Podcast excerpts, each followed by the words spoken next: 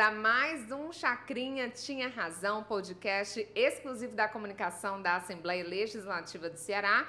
E esse produto faz parte da família de podcasts da Rádio FM Assembleia. Lembrando que o Chacrinha Tinha Razão entra nas principais plataformas de áudio, então você pode acompanhar semana sim, semana não, sempre às quartas-feiras. E outra oportunidade é acompanhar a nossa carinha linda, maravilhosa também no YouTube da Assembleia Legislativa e ainda escutar a gente pela Rádio FM Assembleia 96,7 sempre às quartas a partir das nove da noite. E sejam muito bem-vindos ao Chacrinha Tinha Razão o podcast da comunicação da Assembleia, que está aqui para conversar sobre inovação, ferramentas, tecnologia e conversar um pouco com especialistas, com convidados que são assim referências da comunicação, referências da Assembleia. Sejam muito bem-vindos e nova está de volta aqui, né, na nossa mesa. Voltei, voltei. Depois de uma temporada aí de alguns episódios distantes, estou aqui para a gente conversar um pouquinho sobre as tendências da comunicação, né? E Jocasta, quem é nosso convidado? Vamos lá, o nosso convidado especial é o Vinícius Augusto Bozo, roteirista e colaborador do Núcleo de Documentários da TV Assembleia. E seja bem-vindo, Vinícius. Ai, obrigado, gente. Poxa, obrigado pelo convite. É, me sinto honrado estar nesse podcast aqui que eu já ouvia. E agora eu faço parte, é muita emoção. E antes da gente entrar no tema, vamos só se apresentar para a galera também. Eu sou Jocasta, faço parte do núcleo de jornalismo da Rádio FM Assembleia. E eu sou Rodrigo Lima e faço parte da Rádio FM Assembleia, faço a direção do vídeo e apresento aqui o Chacrinha Tinha Razão. Só tudo. Eu sou André Rodrigues, sou da equipe de assessoria de imprensa da Assembleia Legislativa do Ceará. É isso. E o tema de hoje, vamos conversar sobre documentário. Documentário virou um produto popular? E aí, qual a sua opinião? Qual a opinião do Vinícius Nossa. sobre isso? Já joga a bomba assim no colo. Bomba é essa. Nossa. Bom, primeiro, antes de mais nada, quero agradecer o convite, agradecer também ao pessoal do Núcleo de Documentários da TV Assembleia, que eu faço parte já há 11 anos, coordenado pela Ângela Gurgel, que é documentarista, é roteirista e a, quem toca lá o, o som, é, a maestrina do, do Núcleo de Documentários da TV Assembleia. A gente produz todos os produtos da, da TV ligados a documentários, né? tanto o programa Perfil, que é um programa mais biográfico, um documentário mais biográfico, quanto o Repórter da Assembleia, que é um programa de reportagem mais especial. E além do, de, de, séries, né, documentais como Morar Dias e Colecionadores, que são séries de programas mais curtos que também estão uh, na programação. Além de outros docs especiais que a gente faz, de vez em quando a gente consegue é, cavar um festival de cinema aí que tem um produto nosso. Então a gente sempre também faz uma vez por ano, a gente escolhe um produto para ser esse produto com mais um pouco um formato mais para cinema e um pouco menos para TV e que é, também a gente também faz, a gente chama de documentários especiais. Bom, fazendo esse preâmbulo, agradecendo todo mundo, deixando os recados de lado, essa pergunta de vocês, o título é bem bombástico e eu, eu, vou dizer por que eu acho bombástico. Porque é, o que a gente está vendo hoje no mercado, dessa popularização, né, que, gente, que, que acho que até é o que provoca vocês a, a falarem sobre o tema, é, é na verdade provocado pela maneira de assistir. Né? Então, como os streamings é, sentiram que esse é um tipo de gênero que funciona bem, é, nós estamos vendo mais coisas sendo produzidas e, e, achando que temos mais. Eu não tenho números exatos para dizer se a gente está produzindo mais documentário, mas eu imagino até que sim, por conta dessa demanda que talvez estava retraída num preconceito de documentário ser muito chato ou muito cult, cult ou muito formalzão, né? Porque o que as pessoas entendiam por documentário era normalmente uma apenas depoimentos, né? Estilo BBC, quadradão. E então acho que a gente está mudando um pouco isso porque o mercado está procurando outras, outras, outros formatos, né? Eu sinto também que tem uma questão da própria audiência mesmo ter mudado Sim, também, né? Com, também. A, com o acesso dos streamings é, sendo cada vez mais popularizados, mais baratos ou não, né? Mas eu acho que tem todo um, um lance de novos, novos clientes, novos, novos espectadores mesmo Sim. de comentário, que tem se, se, atraído pelo, pelo tema, né? E Sim. eu, claro que tem um certo impulsionamento ali daquelas homepages dos streamings mostrando mais documentários. Achei curioso que o Rodrigo, o Rodrigo não, o Vinícius falou é, da BBC, né? E eu percebo, como espectador, como alguém que gosta de documentários, é, sei lá, se colocar aí nos últimos 10 anos, assim, há um processo é, veloz de descentralização dos produtores de, desse tipo de conteúdo. Uhum. Assim, é, o YouTube trouxe e fortaleceu muitas produtoras de vídeo, né? É, tem, tem a Netflix aí, que tem, que tem a, a, não só a Netflix, mas Netflix, Amazon, que tem ali uma cota de, patro, de, de documentários nacionais, né? Uhum. Para colocar na, na, dentro do catálogo Sim. delas. É, e eu acho que isso, por, por, por, descentralizar essa produção de conteúdo e por ter muita gente produzindo é, é, esse tipo de, de, de conteúdo, há também uma maior é, pluralidade Sim. de temas, de abordagens, né? E de públicos-alvos, de, de, nichos Sim. específicos que, que, que, não eram explorado, tão explorados antes e agora são explorados muito. É, né? Tem uma coisa que vocês estão falando que é interessante, que a gente contextualizar nesse começo de, de programa, de episódio. É, e até, aí já respondendo mais diretamente, eu acho que ele se popularizou sobre esse aspecto que a gente está conversando aqui, mas eu sempre achei o documentário ele é mais popular do que o restante das produções, se a gente considerar popular a questão de como produzir. É importante entender que o documentário ele é um, ele é um, vamos chamar de gênero, né? É, porque tem, quando a gente fala documentário tem muita coisa. O documentário da BBC que a gente está falando aqui, esse tipo mais paradão, depoimento, bem gravadinho, tal, com o entrevistado não olhando diretamente para a câmera, olhando para um terceiro, é um tipo de de documentário. Tem vários tipos. Tem um documentário mais poético, tem um documentário que você pode fazer só com imagem de arquivo, tem um documentário que você usa locução em off, tem um documentário que você não usa texto de jeito nenhum. Então, assim, é, é, é um gênero que é muito, é muito variado, né? E ele começa a ser mais produzido porque a câmera fica menor. É importante a gente entender isso, né? É, ah, não tinha documentário lá atrás? Tinha, né? Tanto que o Nanook, o, o filme sobre o Nanook, né, do, do Robert Flyert, é o primeiro, considerado o primeiro documentário, né? produzido, em tese, né? Porque os filmes dos irmãos Lumière que inventaram o aparelho, o equipamento, a gente não pode considerar documentário uhum. sob o aspecto de intencionalidade. Mas sob o aspecto de documento histórico é, né? A saída da fábrica, né? Os clássicos, a saída da fábrica e, e a chegada do trem, que são considerados os primeiros filmes, né?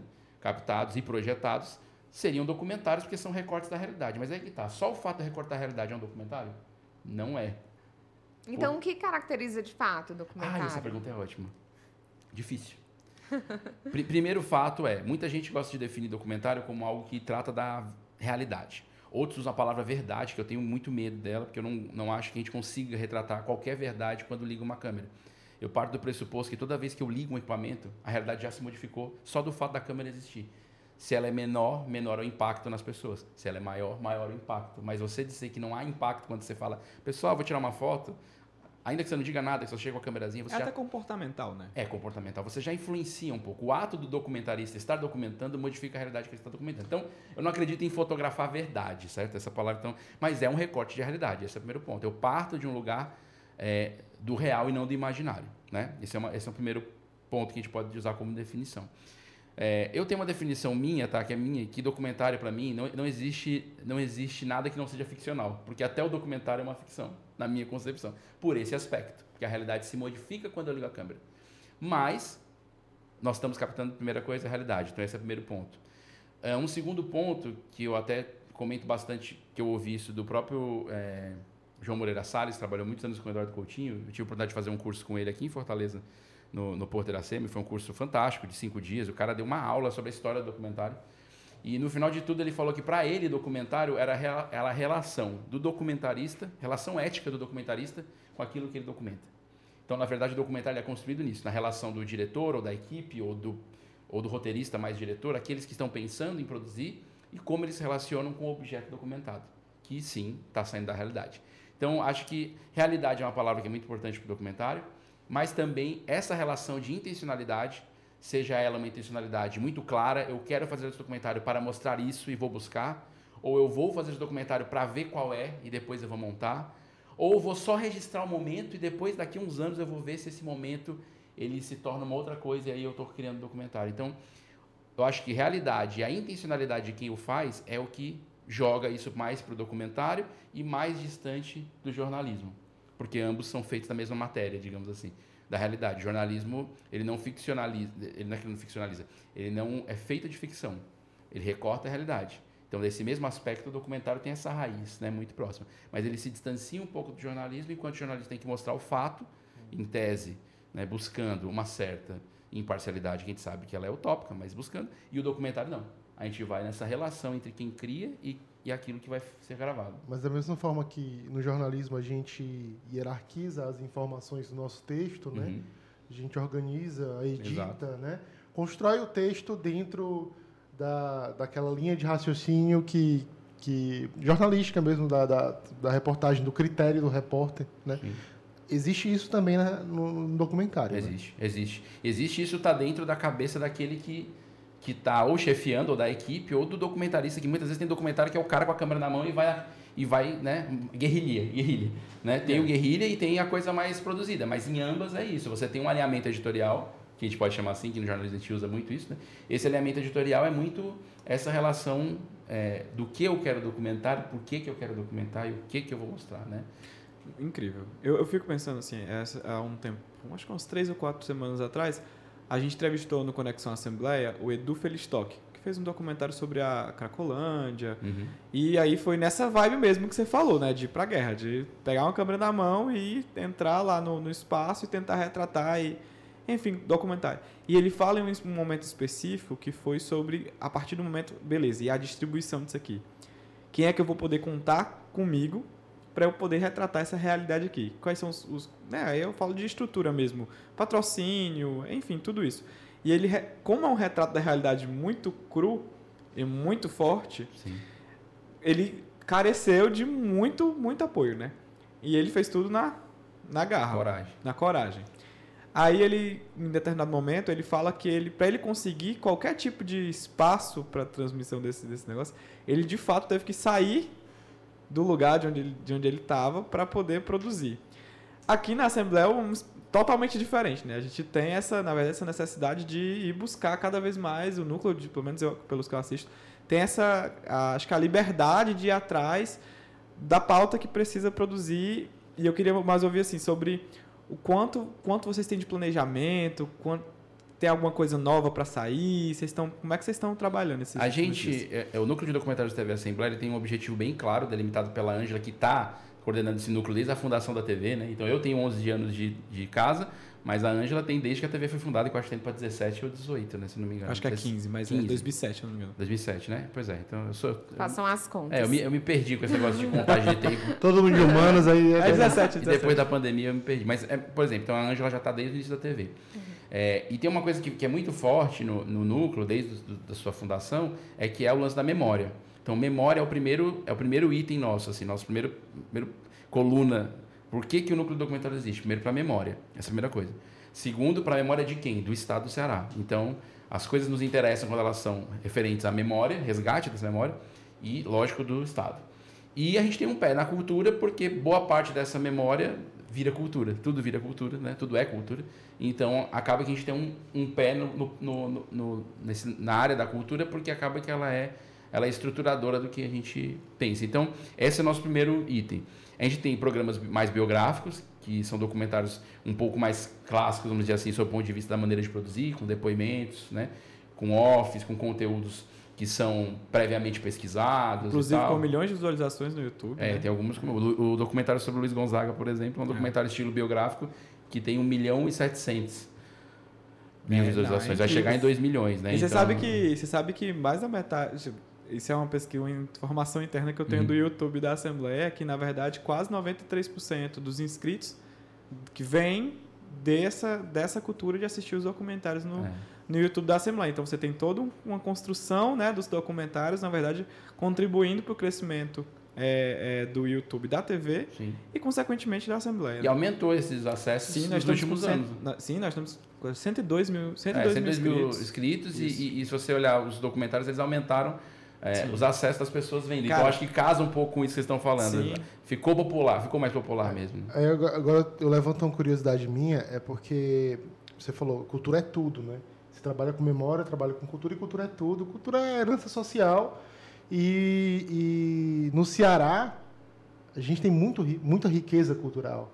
Né? Muita memória para contar. Muito. Inclusive, Aí... é, André, você está falando disso, desculpa interromper, mas é, já está sendo pensado a produção, inclusive de um documentário, depois você respondeu, André, eu queria que você falasse também, sobre é, o trabalho que vocês vão fazer da história da menina Benigna, né? Estão pegando todo esse contexto do Cariri também. Sim.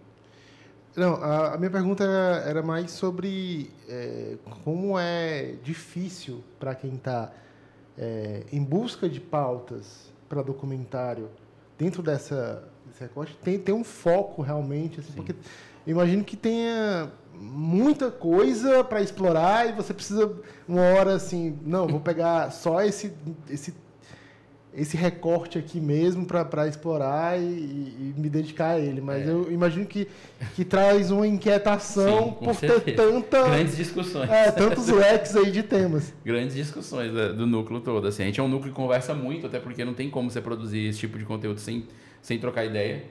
Uh, isso, isso eu acho que talvez seja a coisa mais interessante da maneira de trabalhar no núcleo, porque assim, a gente e tem discussões até calorosas, assim, caloradas, para defender pontos de vista, para defender conteúdos, que documentários nós vamos trazer. A Anja tem uma linha muito clara do que é necessário ser feito, mas ela também dá muito espaço para que todo mundo possa contribuir e, e dar sugestão e, e, meter o bedelho um do outro no, no que, tá, que acha melhor, e é trocar uma música, e essa música não está casando, e essa cena não está legal, e é refazer cena regravar, porque isso aqui não ficou bom. Então, isso, isso, isso, acontece, a gente, a gente é muito cuidadoso com isso. Então, tem essa questão técnica. Mas o que você está falando, ele é importante, porque assim, é a dor, é a dor do escolher o que falar, né? Eu, eu costumo dizer que trabalhar com, com, com, produção audiovisual como um todo, você tem duas grandes dores, né? O papel em branco é a primeira dor. Geralmente é a dor do roteirista, né? No caso do documentário, pesquisador, roteirista, quem está traçando as linhas do que eu vou gravar. Na ficção é o cara olhar papel em branco e falar, eu tenho que escrever um episódio de hoje. E aí você tem uma sinopse para cumprir, você chega... Então essa é a primeira dor. Então papel em branco é uma dor. A outra dor é o material que eu quero gravar e o que, que eu vou escolher não gravar. E depois de gravado escolher o que não usar, que é a dor da edição. Nossa. Então é um processo, é um processo de você realmente livrar a, a, a conteúdo. Então, assim, respondendo a tua pergunta, acho que o, o mais difícil é escolher o assunto e escolher esse recorte, porque se a gente, se a gente faz algo muito abrangente, a gente não dá conta. É, é humanamente impossível, por exemplo, como a própria Jocasta citou da Menina Benigna, que está em produção já, né? Já está fase de pesquisa bem avançada na série de Oliveira, que é a produtora pesquisadora do núcleo. Já está em fase bem avançada, já, algumas gravações já começaram a ser feitas, alguns depoimentos já foram gravados. Por exemplo, a gente não pode pegar esse assunto e fazer ele de cabo a rabo. Porque a gente não vai conseguir contar em 40, 50, 25, uma hora e meia tudo que esse assunto tem para trazer. Virou então, uma série de três temporadas. É, e, e, vamos é. assim, é onde está a graça da pessoa, né? Ah, vou assistir esse documentário e acaba o documentário. Poxa, eu quero saber mais disso aqui. É. Sabe, eu acho que tem toda essa... O ideal é deixar o gosto de quero mais. Com né? certeza. É o ideal. Né? Se você faz um bom produto, é aquele que acaba, você passou muita coisa, o espectador viveu muita coisa, ele fala, eu aguentava assistir mais meia hora, ótimo. Então você acabou na hora certa. Entendeu? você não esticou, você não aumentou. Então isso também é um, é um processo. Então, é, é uma é lidar com conteúdo, é lidar com, com recorte, é lidar também com não com escolhas e com abandonos, né? É uma história de abandonar, né? Porque senão você não monta documentário, senão você faz um museu. O museu tem que fazer recortes, né? Então, assim, é, não é fácil, né? Acho que essa talvez seja a tarefa mais dolorosa mesmo. Vinícius, e assim, do ponto de vista tecnológico, assim, você, você falou do tamanho das câmeras e todo esse lance das câmeras ser diminuído, as próprias ferramentas de produção audiovisual Sim tem mudado durante esse período todo. É, eu falei isso, inclusive, porque quando. Né, eu interrompi a história, fui, falamos lá do Nanuque na, do, do, primeiro documentário, falei dos irmãos Lumière, mas porque quando entra o áudio, é, uma, é um momento importante para o doc. Quando esse áudio começa a ser captado de maneira portátil, é outro momento. Quando a câmera passa a ser portátil. Então, todos esses momentos em que o equipamento. É lógico, influenciou toda a produção audiovisual, a ficção também, o filme também, o cinema também. Mas no documentário ele é crucial, porque quando você tem uma mudança tecnológica, você, você tem uma nova maneira. Você não teria um cinema verdade, por exemplo, é, se o áudio não pudesse junto com a câmera.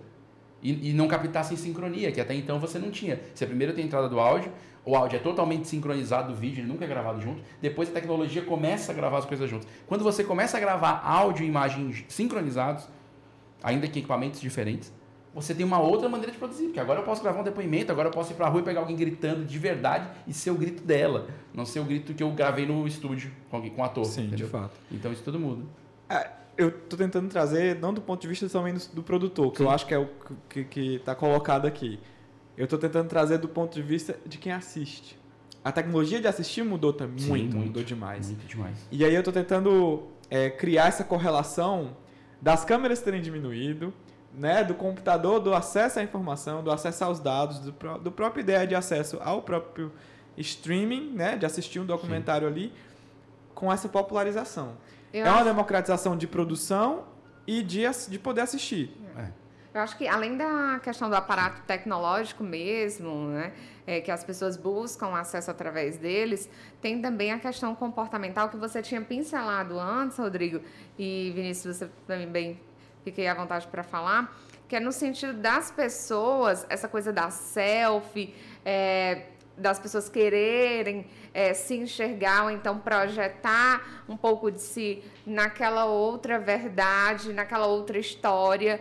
Acho que isso passa também é, pela vontade de consumir os documentários. Sim. Hum. É, você falou, vocês tocaram em assuntos interessantes sobre o ponto de vista da tecnologia, né? É, esse aparelho aqui, o celular, nos fez potencialmente documentaristas, certo? Nós quatro aqui somos quatro documentaristas, se assim quisermos. Até, aliás, nós já somos, porque quando a gente tira uma foto de um aniversário de casa, você já começou a fazer uma parte de um documentário. Talvez interesse a poucas pessoas, mas faz. Isso já é um documento, e ele pode virar um documentário se ele assim for encadeado com uma série de outras fotos e imagens que façam algum sentido. Então, isso aqui fez a gente virar documentarista é, em potencial. A, o assistir também nos fez escolher mais coisas que tem a ver com a gente. Eu acho que é aí que o documentário entra. Você imagina que a, até. Vocês são todos novos. Eu já estou ficando mais idoso. Mas imagina que nos anos 90 as pessoas tinham que assistir um filme na hora que ele passasse. É. se ele não estivesse na frente da câmera, com aquela revista que tinha horário de ia começar o filme, ele não estivesse lá assistindo, ele perdia o filme. Tinha que ver outro dia que casasse com o dia que ele pudesse assistir para ver o filme. Um Quando você fala isso para uma criança de, de 10 anos hoje, ela fala: hã? Por que isso? Por que, que você vai assistir um negócio. Era esse você... trabalho todo? É, era esse trabalho todo. É. Eu tô, tô, tenho assistido, tenho voltado a assistir novela. Ele é mais novo, dias. ele é mais novo de nós. que é isso, gente? Mas é mesmo, é bem não, mais novo. É, não, total. Tá, tá, eu tava assistindo. assistindo Pantanal, né? Uhum. Aí beleza, eu tava assistindo a novela lá. E eu não assisto no horário da novela. Então eu sempre tô suscetível a tomar aquele, aquele grande spoiler no Twitter, né? Sim. Aí eu assisto por streaming, né? Então, até o jeito que as pessoas consomem novela Sim. num país extremamente de noveleiros. completamente. Só dele falar que tá tomando spoiler de Pantanal, ele já disse que é muito novo. Claro, porque o Pantanal é uma é. novela eu assisti Não, total. Com a querida. Eu sei da história de assistir no SBT também. Não, mas, é, é, mas é, isso, isso que vocês estão falando é, é, tem total relação com a popularização dos documentários ou com o que a gente está aqui teorizando o potencial de popularizar, sob o ponto de vista de assistir mais. Porque aí, por exemplo, as coisas de nicho, é, é, é por isso que eu estava falando a questão do, do assistir, esperar o horário para ver o filme que você quer. As coisas de nicho começaram a ficar realmente de nicho. Hoje você é um cara que, se você quiser assistir um documentário sobre produtores de brinquedos tailandeses, você vai achar um documentário sobre produtores de brinquedos tailandeses. É bem provável que você ache. Se você é um cara que gosta de pesquisar pintura rupestre, você vai achar documentário sobre pintura rupestre. Então não tem um assunto de nicho que você não, não encontre conteúdo hoje. Talvez nos anos 90 seria muito difícil esperar olhar a revista para assinatura, calhar de um canal, achar que era bom um documentário sobre pinturas rupestres e botar à sua disposição na hora que você pudesse assistir. Quer dizer, isso é surreal, você jamais poderia ter acesso a isso. Hoje não. Então essa popularização tem a ver com isso que você fala do streaming, a capacidade de eu poder assistir na hora que eu quero, conteúdo que eu quero, quando eu quero, quase pagando o que eu quero, mas, mas tudo junto. Então isso faz muita diferença. Isso talvez tenha influenciado a gente a gostar de, de, de documentário e é, eu, eu, gosto também de usar um termo que, que a gente, que é roteirista, usa muito, que é, o, que é o de não ficção. Né? O documentário é uma peça dentro de um outro, vamos dizer assim, de um guarda-chuva um pouco maior, que é a não ficção.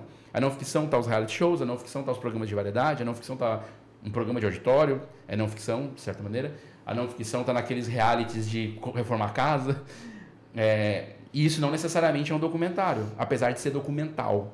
Você entende? Então, então, então, o documentário, ao meu ver, tem essa questão: o potencial do realizador em ter uma intenção, ou até não ter nenhuma, e praticá-la com, essa, com, essa, com a captação da realidade. Todos esses outros que eu falei também são não ficção, e eles também cresceram. Se você observar hoje, por exemplo, a Netflix, quando entrou no mercado brasileiro, tinha pouquíssima não ficção.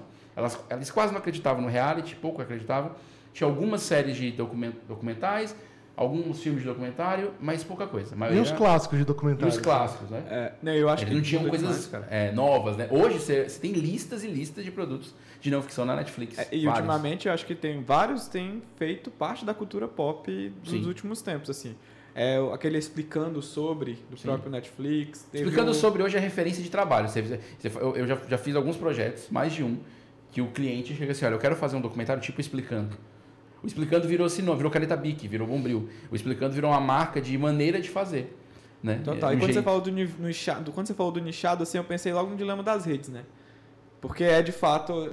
Todo mundo que tem acesso a streaming norma- normalmente tem acesso à rede social. Sim. E aí ca- acaba caindo naquele, naquele lugar de, poxa vida, pera isso, faz sentido pra mim. Eu assisto um negócio que fala sobre o meu dia a dia. E eu acho que o documentário ele tem esse potencial, inclusive, de fazer as pessoas refletirem sobre as próprias coisas que vivem e Sim. visualizarem, de certa forma, com um olhar de terceiro, sendo que, na verdade, é o personagem principal do processo, né? Sim. Eu acho que tem esse, esse processo de impacto mesmo, assim. É. Aí eu tava pensando assim, sobre a popularização desse- desses, desses documentários.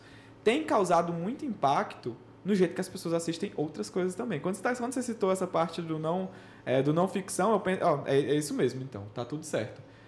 Aí, e se eu quiser começar a montar o meu próprio documentário, Vinícius? O que, que você recomenda? Eu recomendo, vou ser bem ortodoxo agora nessa recomendação, recomendo a parte de pesquisa ser muito maior do que a parte de gravação. Por que eu estou falando isso? Porque é normal que a gente, no mundo acelerado, tendencia a achar que o roteiro e a pesquisa precisam de menos tempo do que a, grava, do que a gravação. Ou do que a edição. Se bem que eu, como editor também que sou, né? Sei que editor também recebe tudo para ontem e tem que entregar e tal. E quando Mas- você faz ao vivo? É, e- então assim, no geral, editor também sofre, mas é, de maneira, é, no senso comum, a gente tem menos tempo dedicado à pesquisa e a roteiro e a pensar sobre o que fazer e mais tempo gasto em como gravar e gravar. Então, porque como gravar tem a câmera, o equipamento, a gente é muito preso às coisas materiais. Então, a gente vê que acha que esse é o momento mais importante. Mas o momento mais importante de qualquer documentário é o planejamento. É pesquisa. Sem pesquisa não tem documentário. Se você falar, ah, eu quero falar sobre ah, os clubes da Série D. Se você não sabe quais são os clubes da Série D, qual a concentração dos estados, quantos jogadores jogam, você, não tem nada. Só tem uma vontade. Uma vontade não é nada ainda. Não é um documentário. A ideia não é um documentário. Então, gaste tempo no planejamento. Eu acho que talvez seja, seja a primeira dica principal. Pesquise a fundo o que você quer fazer. É, também não precisa pesquisar tanto a ponto de, não, de ser impossível de realizar. Né? Porque também tem gente que fala, não, eu estou pesquisando, estou há 10 anos pesquisando para fazer um documentário. Aí daqui a pouco o teu assunto passa, aí você perde a, a essência do documentário, porque o documentário é tempo. Né? Se você perde 10 anos, você- perdeu o time. Né? Então acho que é importante equilibrar essas coisas. Mas pesquisa. Pesquisa, estudar roteiro, estudar pesquisa, como contar histórias, acho que é um bom começo. E tentar lapidar aquilo que você quer documentar. Ah, eu quero fazer um documentário sobre o assunto X. Então mergulhe nesse assunto X, invista se dedicando, estudando ele, para aí começar a pensar como gravar. Eu acho que esse é o, talvez seja, talvez acho que eu, eu começaria por aí, pesquisando. Tem um lance da, da na assessoria, né, de comunicação com, com com equipes de social media, né, que todo mundo hoje precisa, né, assim, é, empresas, clubes de futebol, políticos, né, assembleia, instituições. É, tem uma demanda de produção de vídeo para Instagram, né, para Facebook, nem não tanto como antes, mas Sim. YouTube, né? E essa produção de vídeo é, pega muitas referências, em muitos casos, de documentário. Uhum. Você está o exemplo, por exemplo, de clube de futebol. Clube de futebol tem uma, tem uma prática de, de quando tem um jogo importante, fazer a história daquele dia do jogo, Uhum. né? Para depois colocar no, no YouTube É, como, sim.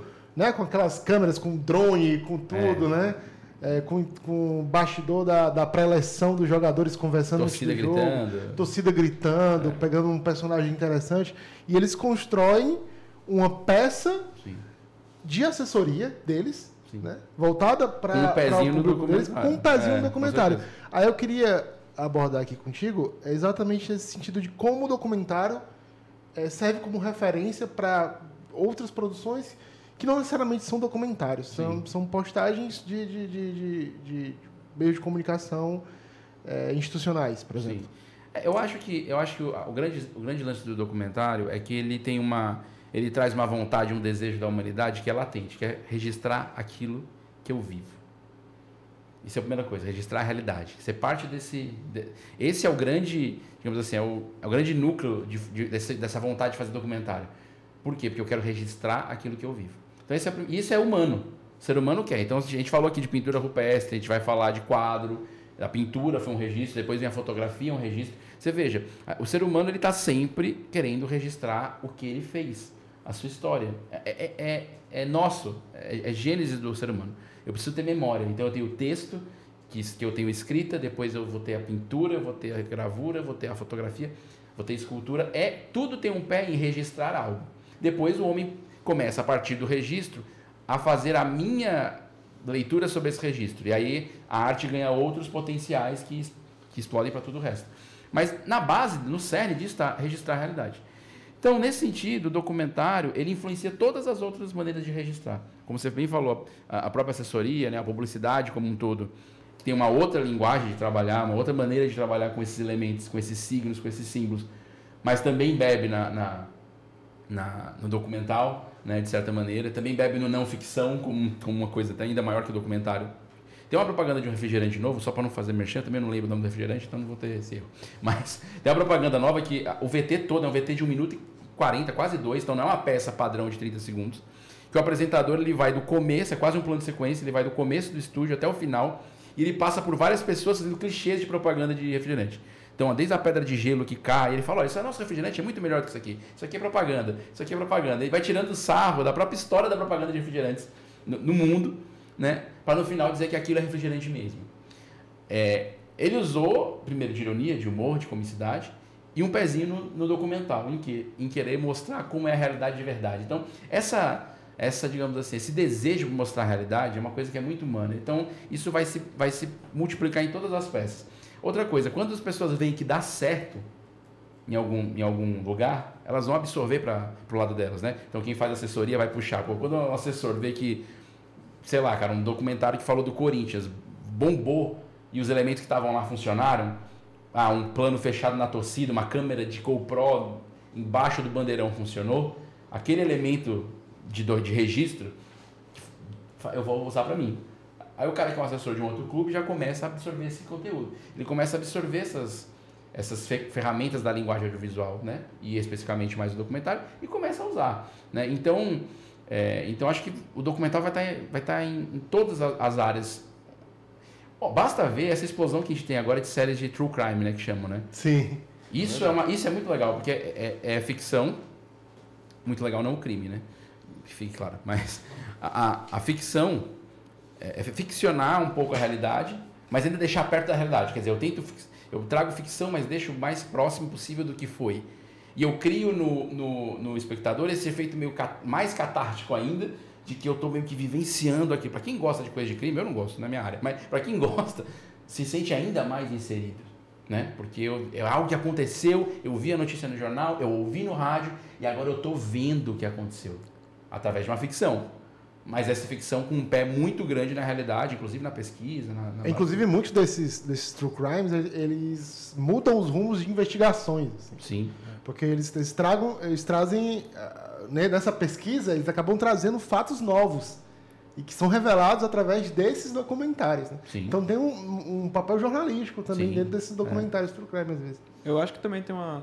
É, é meio assim... Eu acho incrível mesmo é que o documentário hoje ele não está dependente só de um tipo de mídia, né? Na verdade, nunca foi, mas nunca foi ele tem tido, eu acho que tem tido um crescimento enorme e não só do ponto de vista, você tem podcasts documentário, você tem é, reportagens que são feitas como reportagem que são documentários, né?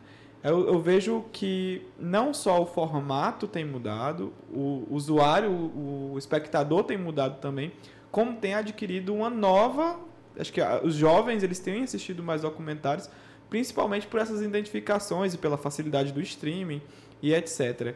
E tudo isso tem uma questão muito tecnológica, como a gente já vem trazendo para cá. É, e perdi um pouco o, o fio da meada, mas acho que a ideia que eu estava tentando passar era que a gente está vendo um novo momento para a produção de documentários. É, e assim, por... Rodrigo, esse novo momento é, o Vinícius falou muito bem aí com relação às características, a parte tecnológica, comportamental, consumo e tudo mais. É, tendo em vista que a pergunta é, já foi praticamente respondida, né? Que norteia aqui o nosso Chacrinha Tinha Razão de hoje. É, também é, o que projeta, o que, que a gente pode pensar de futuro, já tendo em vista que esse é o presente hoje do documentário. É, muito legal a tua pergunta, porque em tese, né, projetar futuro não é muita coisa de quem faz documentário, né? Teoricamente, porque o documentário pelo menos projeto não, passado. É, documentário ele está normalmente interessado no passado, né? às vezes até nesse presente quente, né, uhum. o presente do dia de hoje. Mas é, eu acho que assim, a gente, a gente, falou que é um gênero que sofreu muitas mudanças por conta da tecnologia, eu também acho. É, mas ele é um gênero que ele não perde a, a, digamos assim, a faísca. Então eu não acho que daqui a 200 anos, né, sei lá, 100 anos, 50 anos, a gente vai falar, ih, o documentário passou. Eu acho que a gente vai ter, porque é a faísca que eu, que eu falei do lance de querer registrar a realidade. Eu acho isso, que é muito, acho isso é muito forte. Então, assim, talvez a gente tenha câmeras em 3D, que funcione muito super práticas, isso seja muito legal de ser em documentário, não sei se. Documentários funciona. em VR. É, documentários, sim, isso é possível. Já tem coisa acontecendo em cima disso, né? Que mistura. Tem a questão das, das coisas imersivas, né? Esse lance de eu não estar tá onde eu tô. Quer dizer, eu não tô onde eu tô. Tô em outro canto. Eu documento esse outro canto que eu não estou onde eu estou? Provavelmente, né? Alguém vai querer fazer um documentário nos metaversos da vida e tudo mais, né? É, apesar que esse conceito de metaverso é muito mais antigo do que, Inclusive, do que o metaverso. Você, você ouviu o sim, nosso episódio sobre metaverso, sim, né? Sim, é. Pois é. E, e, é, bem, é bem isso, né? Sim, se o cara quer viajar no tempo, basta você ir para um lugar onde não tem acesso à água, aí você viaja no tempo. Aí se você que vai no seu banheiro bem direitinho, lava a mão bem direitinho, Aí você viaja 200 anos para trás, indo no lugar onde hoje não tem água potável. Então, você não precisa de muito metaverso para viver uma, uma outra realidade. Né? Isso, na verdade, já acontece. Então, mas, mas tentando responder a sua pergunta, eu acho que não vai fugir a faísca de querer captar a realidade, que eu acho que essa é a grande coisa. Como a gente vai fazer isso? Eu acho que o documentário, como gênero que, na minha opinião, sofreu muitos, muitas consequências da tecnologia, ele também vai continuar sofrendo. Eu acho que quanto mais a gente vai mexendo na tecnologia, mais oportunidade de registrar a realidade diferente dá. Né? Eu fico imaginando o cara que, esse cara que captou áudio e vídeo pela primeira vez. Cara, isso deve ter sido lindo para ele. Né? Na hora que ele conseguiu sincronizar assim, é, eu, Deus, eu tenho acabou. um depoimento, eu tenho um depoimento onde eu tenho as duas coisas juntas. Isso, isso tem um peso é, que modifica, inclusive, o jornalismo, a televisão toda e tudo mais.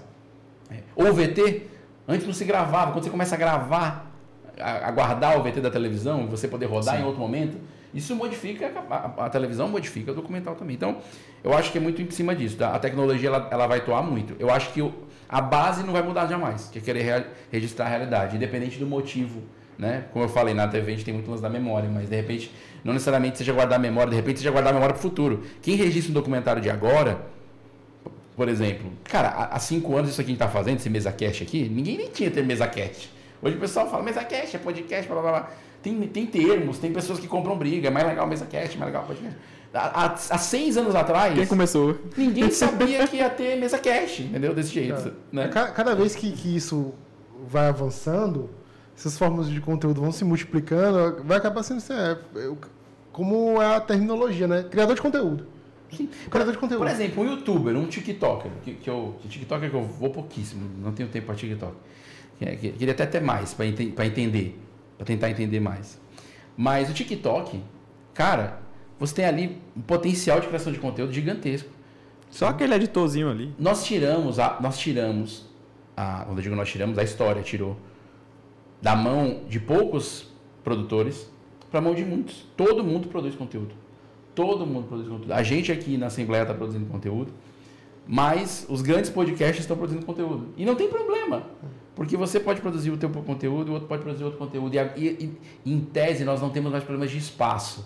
Eu digo em tese, né? Que até quem me prove que nuvem vai ser infinita, eu, eu, eu, como bom editor, que eu olho pro HD e vejo... Casta, anota aí é, que a gente vai... que é um e, tema para conversar. É, não, esse sobre e tem um negócio de, de e, tem, e tem um negócio de, de, de, virar documentarista da própria vida, né? Sim, claro. Assim, porque, os youtubers são isso. Né? É, os youtubers são isso. Tipo, a questão dos vlogs, por exemplo, da, da própria vida, tanto pessoal como da própria carreira, da carreira, né? Por exemplo. Isso é retratado cada vez mais cedo, né? Então, Sim, assim, tem crianças, né? Tem bebês. Não, então, crianças hoje já nascem, pets já nascem com Social. Tela. Não, e assim. Eu, que alguém, a mãe já criou a conta que é para não perder o usuário. Cara, eu, é, às vezes YouTube, eu, eu, consumo muito YouTube. Consumo é. muito YouTube. Então, é, às vezes eu, eu tô no vídeo, de noite, assim, sem, sem querer dormir, eu tô no vídeo há meia hora assistindo um cara rodando por lojas que vende Funko, Funko Pop nos Estados Unidos, né? É e o cara tá lá, tipo, vendo, ó, oh, tem esse Funko aqui, ó, tem esse, esse bonequinho aqui. E, e vai você vai, vai sendo tragado por aquele fio é. narrativo. É, e são muitos. São. É, storytelling puro. Storytelling puro. É. Eu acho que, o, que são elementos dos documentários que acabaram né, sendo é. utilizados assim em novas e novas produções Só tem documentário porque tem documento, né? A palavra vem, a raiz da sim, palavra, principalmente no português, tem muito a ver com o documento. Então, o que é um documento? Alguma coisa que é válida para alguém. Mas se é válido para você, já é documento. Por isso que eu falo que a foto do aniversário de família é um início, é um documento que pode ser o início de um documentário. Tem um documentário espetacular, não vou lembrar o nome, porque eu sou péssimo para decorar nome. Péssimo, assim, de, de, de filme. Eu tenho uma memória muito boa, mas para decorar nome de filme eu sou um zero. Mas tem um documentário excelente, foi produzido por holandês, eu assisti inclusive uma palestra dele uh, num evento que eu participei online, que eu não pude ir para lá porque era pandemia, o Doc Montevideo, que é um dos, é um dos maiores encontros de documentário da, é, do mundo e da América Latina, um dos principais, né? A gente tem o Festival É Tudo Verdade no Brasil, que talvez seja o mais talvez o principal, o mais importante, e esse Doc Montevideo é, é, muito importante no Uruguai. E esse cara, dessa, ele começou uma palestra investigando a família dele. E ele descobre que a avó dele meio que não é a avó dele. Que, que a avó já foi adotada e ele foi adotado também, e aí ele cruza foto e para. Então a autodescoberta sobre a vida desta avó é o documentário. Então ele vai, visita a avó que mora em outro país da Europa, para lá e fala das fotos, o pai dele tem meio que uma rixa com ela, já bem idosinha, já tem 80 e poucos anos, 80, 90 e poucos anos. E aí esse, esse acompanhamento dos últimos anos da vida da avó, ele tentando descobrir quem é a avó, é o documentário. Cara, ele começou com uma foto de aniversário, você entendeu? então, então, assim, e deu um documentário que é premiadíssimo. Eu, depois eu vou dizer o nome para vocês, para vocês botarem nos, na descrição do episódio. É. Eu ia falar assim sobre o mercado, né? Você deu esse exemplo aí. É, como é que tá o mercado? Fazendo um recorte aqui para o nosso estado, para o Ceará, quando a gente fala em documentário, se você quiser ampliar também para o Brasil, fica bom. É, eu acho que o Brasil tem uma grande busca por esse tipo de conteúdo. Inclusive, é, é, na, nas nos portais de notícia voltado para criadores de conteúdo, para roteiristas, né? Saiu uma notícia agora recente de que os, os streams estão doidos atrás de conteúdo documental para as plataformas. Aí você fala assim, mas pô, Vinícius, mas não tem um monte? Por que, que eles querem mais? Porque eles estão interessados nos conteúdos mais nichados ainda, mais específicos, ou que tragam algo novo, né?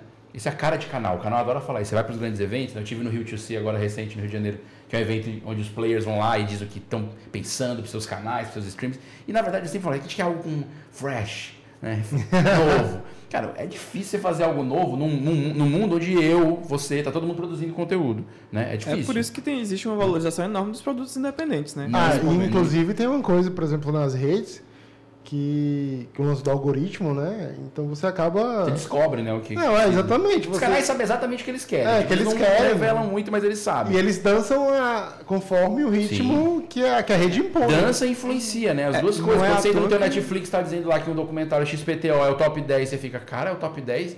Como é que eu não sei disso? É, Lógico.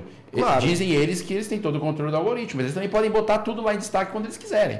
Eles é. não precisam mentir quanto ao top deles, aos rankings. Tudo bem, ok. Não estou dizendo que depois vai aparecer. Vinícius disse que Netflix estava mentindo. Não. Eles não vão mentir, sobre o ranking. Mas aquela tela de destaque lá, o primeiro doc que aparece para ti, o primeiro filme que aparece para ti, eles decidem que botam para você. Ah, e não é à toa que e tem, tem, tem, tem, e tem documentos não ficcionais também. Documentários não ficcionais, na verdade. Que tem, é. que tem tido esses mock documentaries. Que é, são, são, são, os falsos documentários. Falsos documentários, São outros pegar o The Office. É, é mas são, são coisas que se, que se popularizaram e que tem os elementos de um documentário Sim, real. É que você vai... Assim, o documentário é um, é um gênero tão... Por exemplo, tem um, um nicho gigantesco chamado documentário de animação. Animação que é documentário. E, e, e, pouca gente fala nisso, porque a gente tem uma profusão maior, digamos assim, de 2005 para cá, tem alguns filmes que são marcos nisso, mas você tem produções lá de 1940 que já fazia isso, trazia conteúdo de verdade, né, com, ou com depoimento de alguém, ou com voz, ou com registro de texto, e a animação por cima, tentando ilustrar o que aquela história está dizendo. Então você tem esse, esse lado. Então, o documentário tem muitas, tem muitas conexões. Tem documentário animado, tem os falsos documentários. Uh, tem documentário que encosta um pouco na ficção com alguma dramatização. Você tem documentário que usa a dramatização para dentro do documentário. Documentário falso distópico. Você pega esses. Porque no final são, se você pega essas, essas situações, é o próprio Black Mirror, Essa série, É. assim. Ela Eu já acho mais elementos. ficção do que Não, documentário, mas ela tem- ela tem o- Eu acho um elemento, Eu é, tô tem um tentando, elemento. tentando identificar mesmo os É, elementos mesmo. Quando você fala do The Office, por exemplo, é, ele tem que elementos. Ah, desculpa, bati no A microfone. própria entrevista. Eles têm que elementos, exato. Eles, têm a- eles, eles inserem a questão do audiovisual dentro, algum, alguns momentos. Você tem a câmera muito na mão, então isso te dá uma sensação de que quando você mexe muito na- no equipamento da câmera e o espectador sente, você passa a informação para ele de que o câmera tá lá mesmo. E isso te desgruda da ficção e te Aqueles- bota no lugar de realidade. é Aquele isso que o The Office zoom ali faz. na cara da pessoa, assim, É depois. isso que o The Office faz. Ele É. brinca com esse lugar de tal. Sim. Que é, um, que é uma coisa que é meio Essa realidade. possibilidade de estar, É, né? exatamente. A possibilidade da- de realmente ter um câmera ali, que você, você nunca sabe, né? Eles não deixam claro. Então, então, como é um gênero muito fácil de se conectar com outras coisas, Muito, né? né? Então você tem Demais. muitas variações. Então, só para responder a pergunta de Castro, sim, eu acho que os, ca- os canais no Brasil como um todo estão procurando, no mundo inteiro como um todo estão procurando.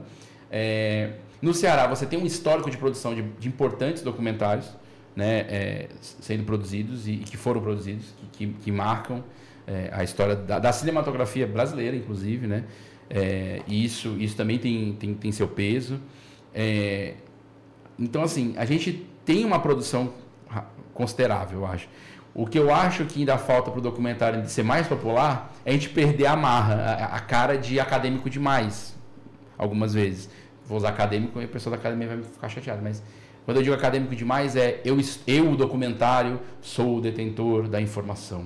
E você está assistindo e por isso tem a credibilidade da informação. Isso aí, isso aí é, o que, é o que afasta o público do E é documentário. uma necessidade de mudança de linguagem, né? É. E que isso está Vamos ligado, quando a gente fala da escola da BBC, que é uma escola clássica, isso também está ligado, de certa maneira, à escola inglesa é, de documental, de documentário, que está atrelado à, à locução off que traz o texto, que é, né, que a gente chama a voz de Deus, mas no sentido de da voz saber tudo, né, que é onipresente, onisciente, então o off tudo sabe, tudo resolve, tarará. Esse tipo de documento, ou os documentários mais institucionais também fizeram muito sucesso lá nos anos 30, 40, por conta da questão da, da- da Guerra. indústria. Sim, sim. Que aí o documentário explicar como os correios funcionam, né? E aí você vai uma Nossa, série de realizações. Aqueles documentários sobre é, a- testes atômicos. testes atômicos. É, a própria, a própria- o próprio eu vi- mercado de educação todo, é, a educação à bebe muito distância. do é, é você vai ter.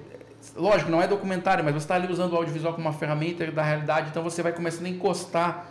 né? É, Então é um gênero, não é um gênero com muros. Documentário é um gênero totalmente aberto, é uma, é uma, é uma, é uma célula que está ali recebendo informações, alimentando e, e soltando enzimas o tempo todo. Então é, então é difícil você classificar, mas o mercado está procurando e eu acho que é, eu acho que o mercado vai comprar mais e se, e se o mercado está comprando, né? Para concluir a pergunta de jogar, se o mercado está comprando é sinal que o público está assistindo.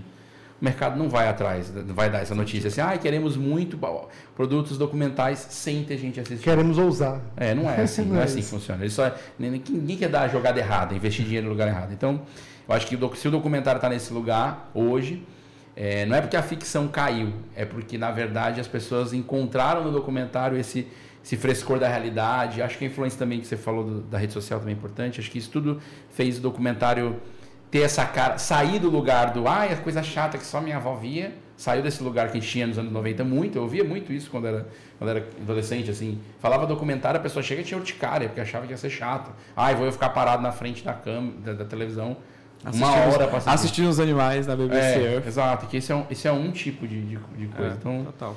enfim. Eu quero é, fazer uma pergunta, mas é bem, bem mais assim na tua experiência como documentar, documentarista mesmo. Assim, é, é, quando na tua prática a, a não ficção encontra com a ficção nas suas referências, no cinema, porque Uhum. são produções audiovisuais é, e muitas vezes eu, eu acredito que, que alguma forma de câmera, alguma técnica usada no cinema possa ser agregada à sua visão do documentário.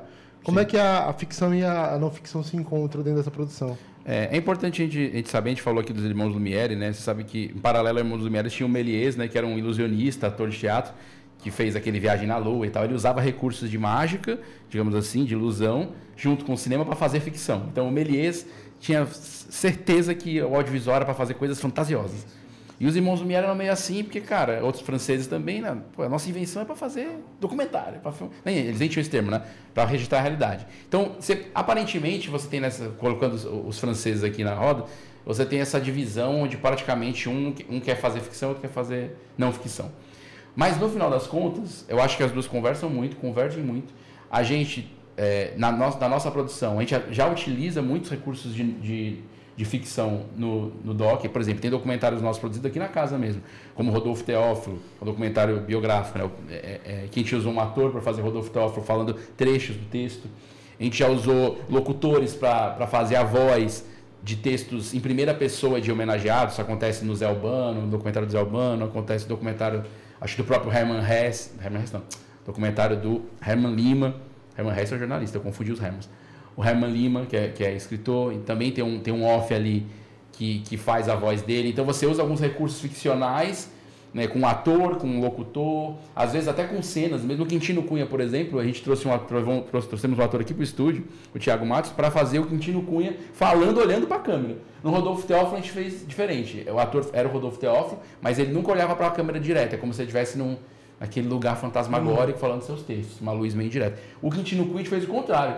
Eu botei o um menino muito parecido com o Quintino Cunha, o Thiago Matos, fez o bigodinho igual ao Quintino Cunha, e ele fala com a câmera. É como se o Quintino Cunha falasse com você que está em casa é um outro recurso de ficção, quebrando a quarta parede da câmera, né, do, dessa relação e descarado, assim, eu sou o Tino Quinn, estou falando com você. É outro recurso que você pode usar. Então, é, então essas questões do, dos dois grandes gêneros, eu acho que eles se misturam muito e eu queria né, poder misturar mais.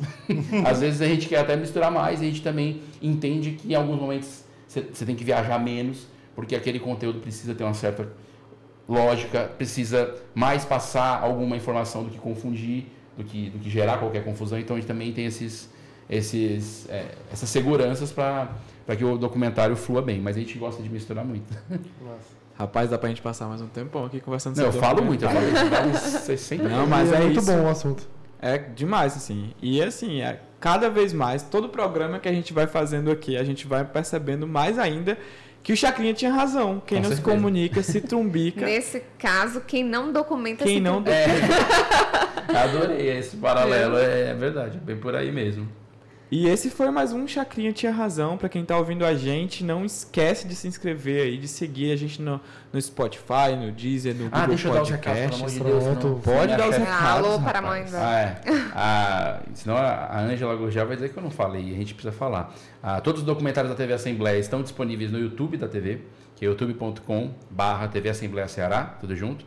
Você vai ter lá várias playlists, já está tá super organizadinho. Você tem lá as playlists de docs, tanto do programa Perfil, do Repórter da Assembleia que a gente citou aqui, das séries de, de, de docs mais curtos, como Moradias, Colecionadores, os docs especiais que vão, que vão para festivais também estão lá. Né? A gente teve documentários agora recentemente.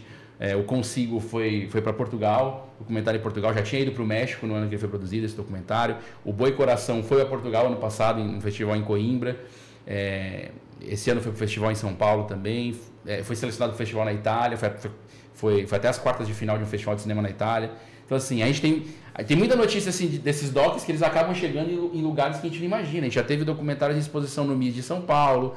É, então, assim, isso é interessante, porque os documentários da TV Assembleia, eles quebram a barreira da casa, quebram a própria barreira da televisão e chegam a lugares que a gente nem imagina, né? Então, assim, a semana passada tava um, um um, no meio do mato, lá em Portugal, lá em Setúbal, passando um documentário da, produzido aqui no Ceará. Se popularizou. Se popularizou e, a, e, se mundializou. É, nesse caso. É, e se você está assistindo a gente agora pelo YouTube, não esquece de clicar no YouTube aqui que as playlists estão todas no. no... Boa. A gente está no mesmo canal aqui, é, é bem facinho, é só clicar aqui embaixo. É tá bom? E é isso, para quem está nas redes sociais, nos dispositivos de podcasts, lembra de seguir aí para receber notificação toda vida que tem episódio novo. Não é isso mesmo, Jocasta? Isso mesmo. O Chacrinha tinha razão. Entra nas principais plataformas de áudio, semana sim, semana não, toda quarta-feira. E você também pode assistir pelo nosso YouTube, YouTube da Assembleia Legislativa. Quer escutar? Escuta pela Rádio FM Assembleia 96,7, às quartas-feiras, às nove da noite. Quarta sim, quarta não, tá bom, gente? É isso, gente. Muitíssimo obrigado pela audiência. Continue mandando os feedbacks. Tô todo mundo que ouve aí que fala comigo depois. Estou à disposição. Se quiserem sugerir temas, fiquem à vontade. Eu e a Jocasta vamos estar aqui prontinhos para conversar com vocês e trazer um especialista mais uma vez. Vinícius, valeu, obrigado. muito obrigada. Agradeço, gente. Valeu. Valeu.